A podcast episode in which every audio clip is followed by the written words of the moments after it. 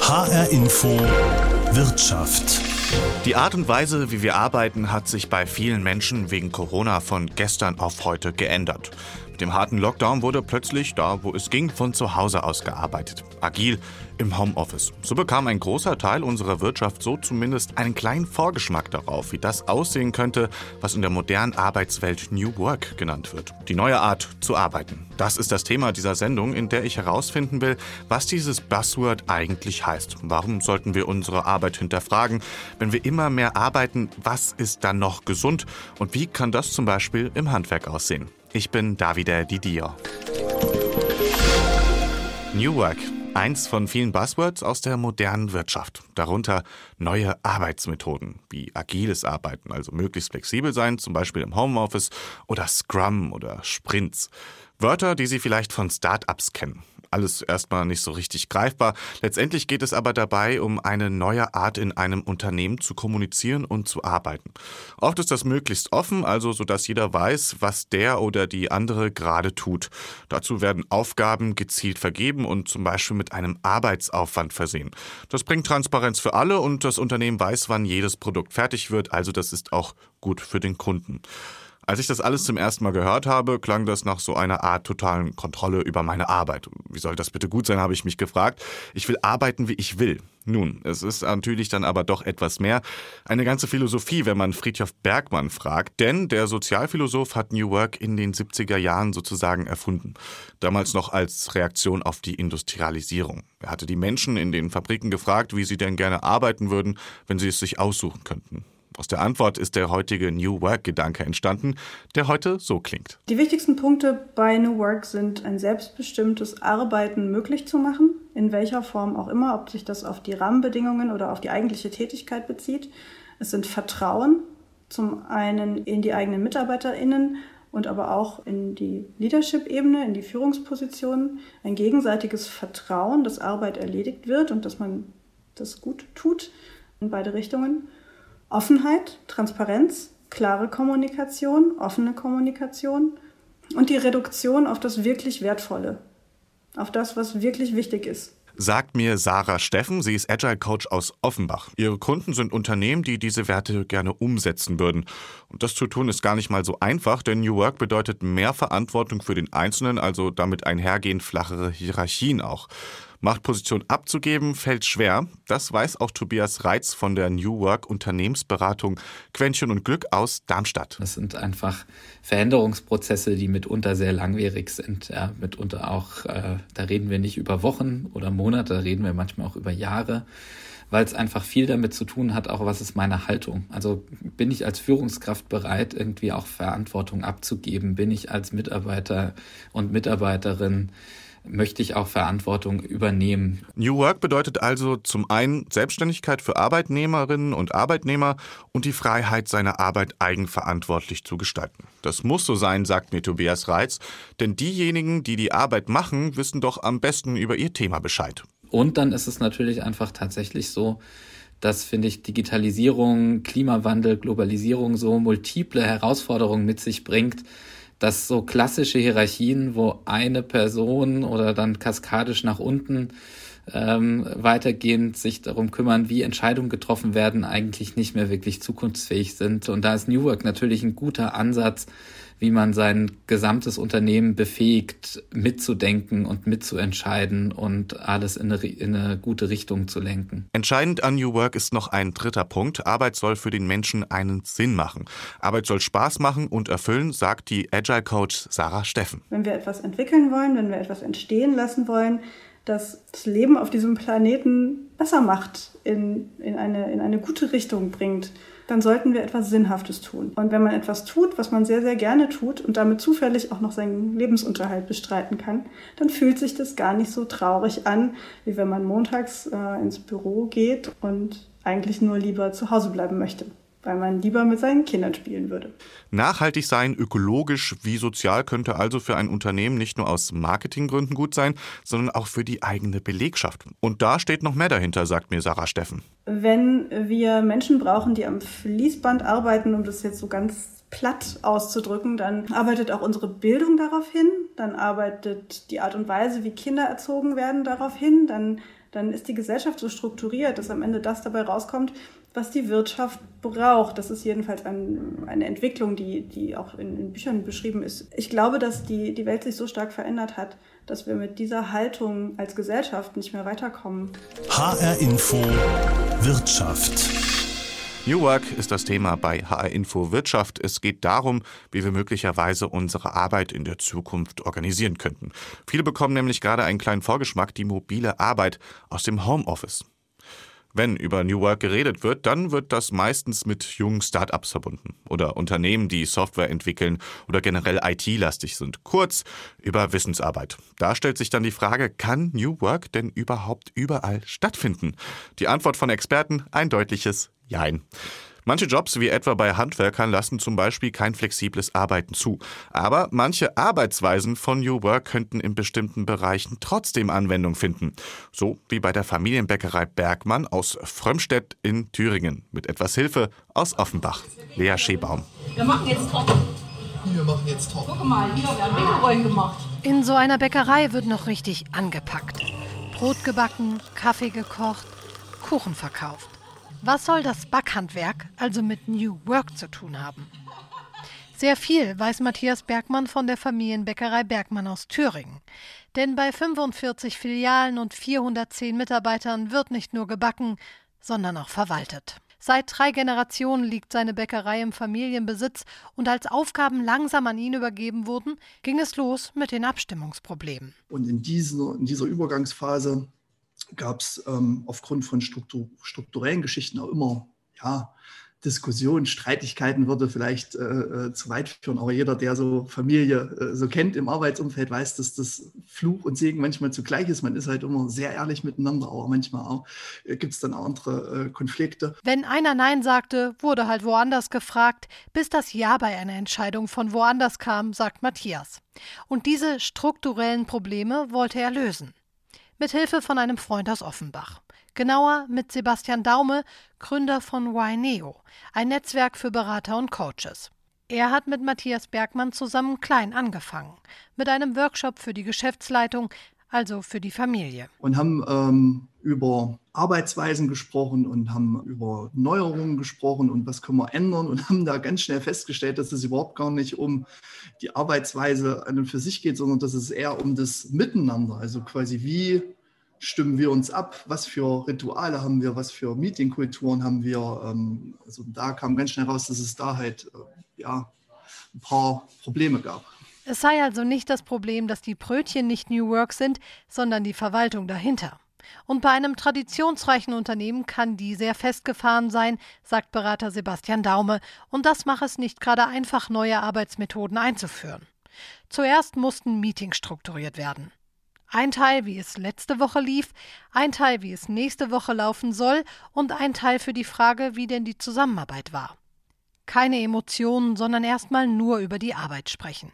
Außerdem möglichst wenig englische Fachbegriffe. Also das hat einfach voll eingeschlagen. Und so, so okay, krass. Wir, wir, lassen die ganzen Emotionen raus und wenn wir darüber hinaus noch irgendwie größere Probleme haben, dann schieben wir das in ein ganz anderes Meeting. Das müssen wir dann irgendwie Konfliktlösung, Eskalation, was auch immer nennen. Aber dann können wir uns ja voll auf unsere Arbeit konzentrieren. Wie geil ist das denn? Das geht auch nicht von heute auf morgen, sagt er, denn es liege in der Natur der Sache selbst. Ein Familienbetrieb und agiles Arbeiten sei am Anfang schwer vereinbar. Bei einem Familienbetrieb gäbe es eine viel loyalere Arbeitskultur, die Identifikation mit dem Unternehmen sei höher und die Familienoberhäupter, also der Familienrat, der entscheidet halt und der hat das letzte Wort. Und ähm, aus dem agilen Arbeiten hast du eher, eher dieses Partizipative, jeder bringt sich nach seinen Kompetenzen ein. Das heißt, diese Art der Zusammenarbeit ist dort keine gelebte Kultur und auch nicht bekannt, also dass das auch so gemacht wird. Es braucht also jemanden, der das mit aller Kraft umsetzen will, sagt Bäckermeister Matthias Bergmann.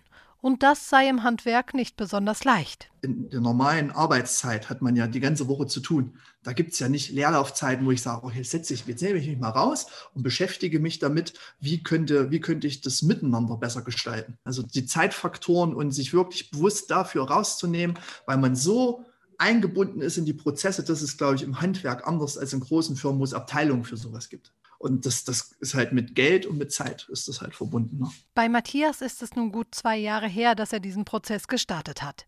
Am Anfang war es schwer, sagt er, heute hat sich das aber gelohnt. Seine Mitarbeiter dürfen jetzt in andere Jobs reinschnuppern, arbeiten flexibler und kreieren in Workshops neue Backwaren. Zum Beispiel das Thüringenbrot. Sein Team hatte ein Ziel.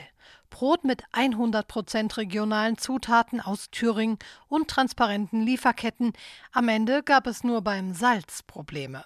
Ein Kollege hatte aber eine Idee. Er ist dann hin und hat dann äh, so eine Heilsohle. In Bad Sulza gibt es äh, eine, eine, eine Sohlequelle, die abgefüllt wird. Und da sind wir wirklich, haben wir jetzt immer kanisterweise uns die Salzsohle bringen lassen, damit wir wirklich diesen Anspruch bekommen. Äh, 99 sind es geworden. Geschmack mit 100 hat es nicht. Also wir haben es aber der Ministerpräsident hat äh, das Salz für uns gesucht. Durch das neu organisierte Team konnte also ein nachhaltiges Produkt entstehen, sagt er. Mit New Work in einer Bäckerei. HR Info Wirtschaft mit Davide Didier und das Thema ist New Work. Wie kann unsere Arbeit in der Zukunft organisiert werden? Bisher ging es darum, was New Work überhaupt ist und wo es Anwendung findet. New Work ist ein Oberbegriff für moderne Arbeitsweisen, könnte man sagen. Da geht es darum, dass Arbeitnehmer selbstständiger sind, mehr Freiheiten bekommen und vor allem einen Sinn in ihrer Arbeit sehen. Einen kleinen Vorgeschmack haben viele wegen Corona bekommen, denn Homeoffice ist auch Teil von New Work. Da geht es um Vertrauen, dass die Arbeit auch von zu Hause erledigt werden kann und dazu auch noch, wann Arbeitnehmerinnen und Arbeitnehmer das möchten. New Work heißt also auch, dass Hierarchien abgebaut werden, Entscheidungen von denen getroffen werden, die am Produkt selbst arbeiten. So könnte sich dann jeder auf seine Kernaufgaben konzentrieren und besser werden. Diese Arbeitsmethoden werden agiles Arbeiten genannt. Da gehören zum Beispiel auch regelmäßige Meetings dazu, sodass ein Team immer weiß, was der andere gerade tut oder die andere.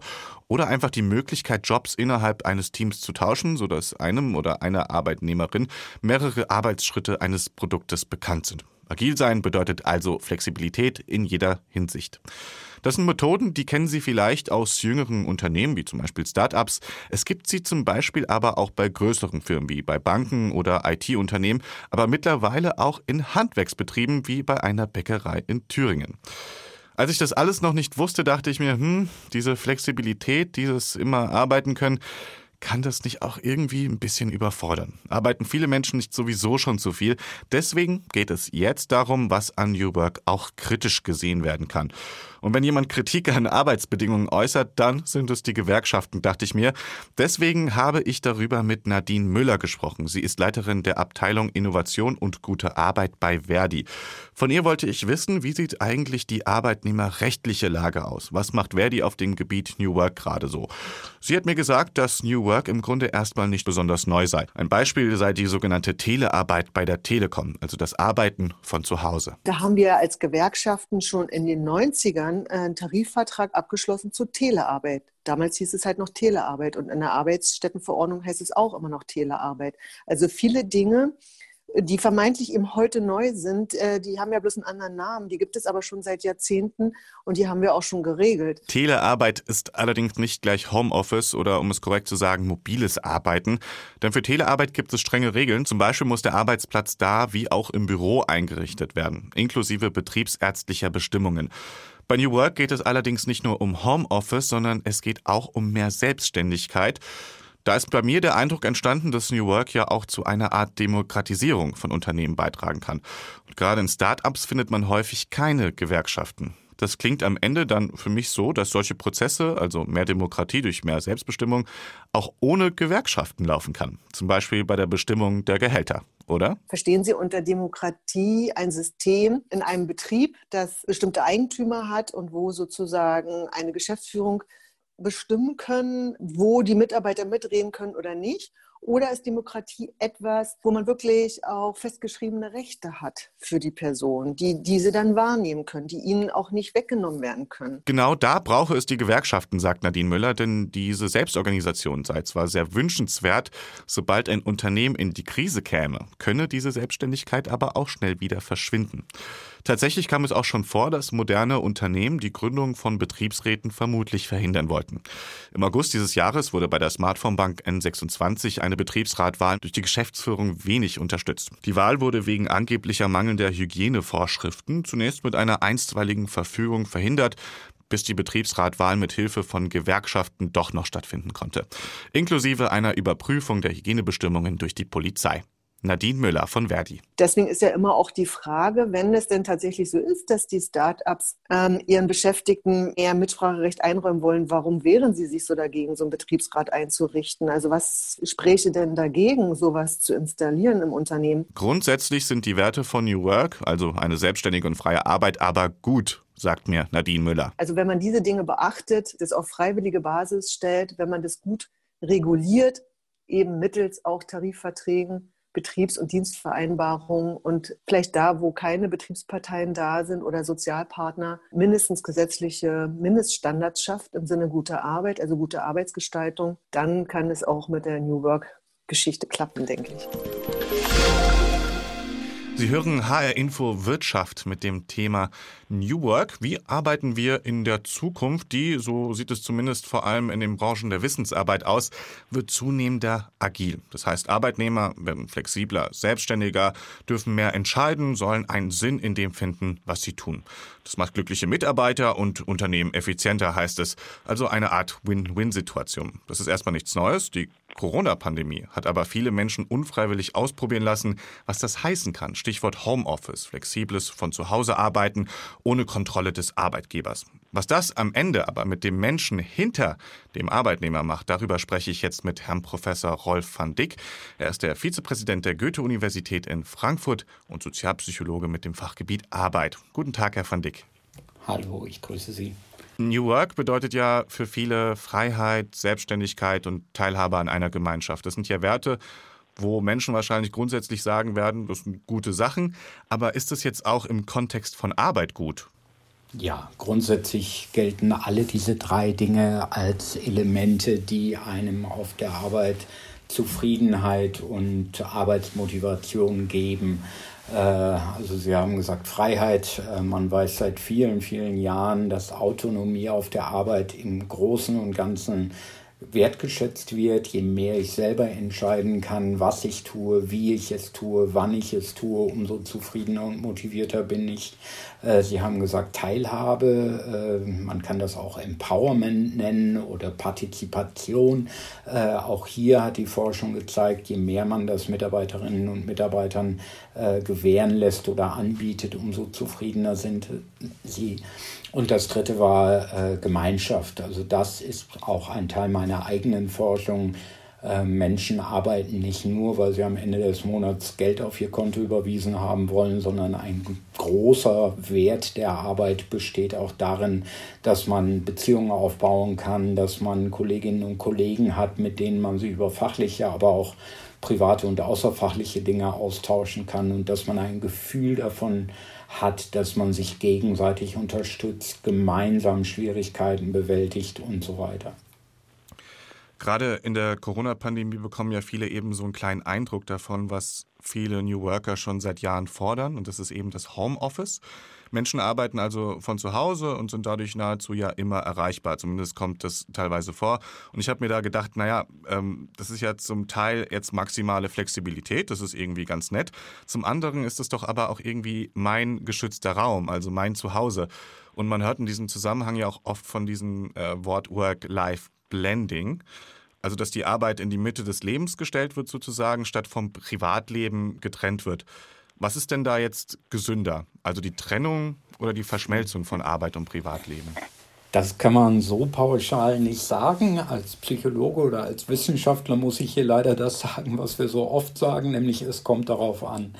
Ich denke, der eine Faktor ist natürlich der Faktor Mensch. Das heißt, äh, was für Präferenzen hat man? Hier habe ich mit meiner Kollegin Nina Juncker Studien gemacht zu Präferenzen von Menschen in Bezug auf Work-Life Balance oder Blending Und äh, hier finden wir, dass es Menschen gibt, die diese beiden Sphären strikt trennen möchten und äh, gar nicht tolerieren oder akzeptieren, wenn der Arbeitgeber zum Beispiel auch äh, im Nachfeierabend oder am Wochenende noch erwartet, dass man telefonisch oder per Computer zur Verfügung steht, während es für andere Menschen genau umgekehrt ist. Und die wünschen sich, dass sie möglichst viel Freiheit haben äh, und auch auf der Arbeit noch ein privates Gespräch führen können, aber gleichzeitig zu Hause abends noch die E-Mails checken und je nachdem, was man sich wünscht, ist man dann halt unterschiedlich natürlich zufrieden mit dem, was der Arbeitgeber einem anbietet. Also Freiwilligkeit ist so ein bisschen das Stichwort, wo ich als nächstes drauf gehen wollte. Und zwar gibt es ja auch diese agilen Arbeitsmethoden, wo es darum geht, dass jeder zu jeder Zeit sehen kann, was der andere gerade tut. Also das hilft ja dem Team dann zu wissen, wo jetzt zum Beispiel der aktuelle Stand bei Projekten ist, würde also ja eigentlich allen zugutekommen wenn man jetzt in so einem Team ist und ähm, solche Arbeitsmethoden vielleicht nicht gut findet, weil man dann irgendwie unter ständiger Kontrolle ist, baut es dann nicht irgendwie auch sehr viel Druck auf, diese neue Arbeitswelt? Das kommt ein wenig darauf an, wie die Atmosphäre, der Zusammenhalt, das Klima im Team insgesamt ist. Ich glaube, äh, wenn ich in einer sehr bürokratisch-hierarchischen Organisation groß geworden bin, wo mir ein Offenlegen meiner Arbeitsleistung äh, ohnehin als Kontrolle durch die direkte Führungskraft äh, vorkommt, dann ist das etwas anders, als wenn ich zum Beispiel in einem Startup äh, aufgewachsen bin, äh, wo ich äh, den ständigen Austausch über den aktuellen Fortschritt meiner Projekte und der Projekte meiner Kollegen eigentlich ähm, in Fleisch und Blut übergegangen ist. Ich glaube, Menschen, die in, ich sage jetzt mal, der alten Welt groß geworden sind, ohne Vorbereitung, ohne Training, in New Work Arrangements zu setzen, wird vermutlich häufig genau an diesen Problemen scheitern, dass ich gar nicht möchte, dass alle jederzeit sehen können, wie weit ich bin Umgekehrt, wenn man in so einem System groß geworden ist oder gewohnt war, in so einem New Work-System schon zu arbeiten, auch wenn es vielleicht nicht agiles Arbeiten oder New Work hieß, dann würde ich es umgekehrt ganz schlimm finden, wenn ich auf einmal für mich alleine gar nicht mehr sehe, wo stehen denn die anderen und wo passt jetzt genau meine Arbeit in das große Ganze. Also ich glaube, es hängt sehr viel vom Klima im Unternehmen und im Team ab. Wenn das Klima ein gutes ist, dann wird man vermutlich diese Möglichkeit jederzeit zu sehen, wer arbeitet gerade woran und wo passe ich da rein, eher als Vorteil wahrnehmen. Ähm, Sie hatten es ja auch schon vorhin in der Antwort davor gesagt, ähm, was mich nochmal interessiert, so zum Thema, naja, wenn die Sachen müssen auf Freiwilligkeit beruhen, es muss eine gute Atmosphäre sein.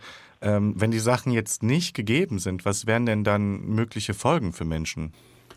Also wenn ich unter Druck etwas mache oder nur mache, weil es angeordnet wird, es aber eigentlich nicht meinen Vorstellungen entspricht, dann ist die Folge kurzzeitig sicher ein Nachlassen der Arbeitszufriedenheit ähm, Arbeitsmotivation und damit sicher mittelfristig auch ein Nachlassen der Leistung, ein Ansteigen von Krankheit oder Fehlzeiten.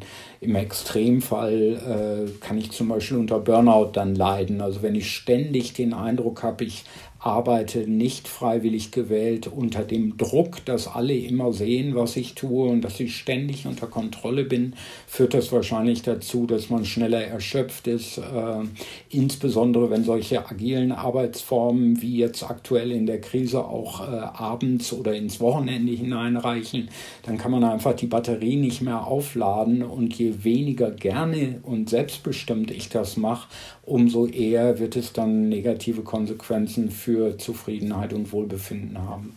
Sagt Professor Rolfer Dick, Sozialpsychologe an der Uni Frankfurt. Vielen Dank. Sehr gern.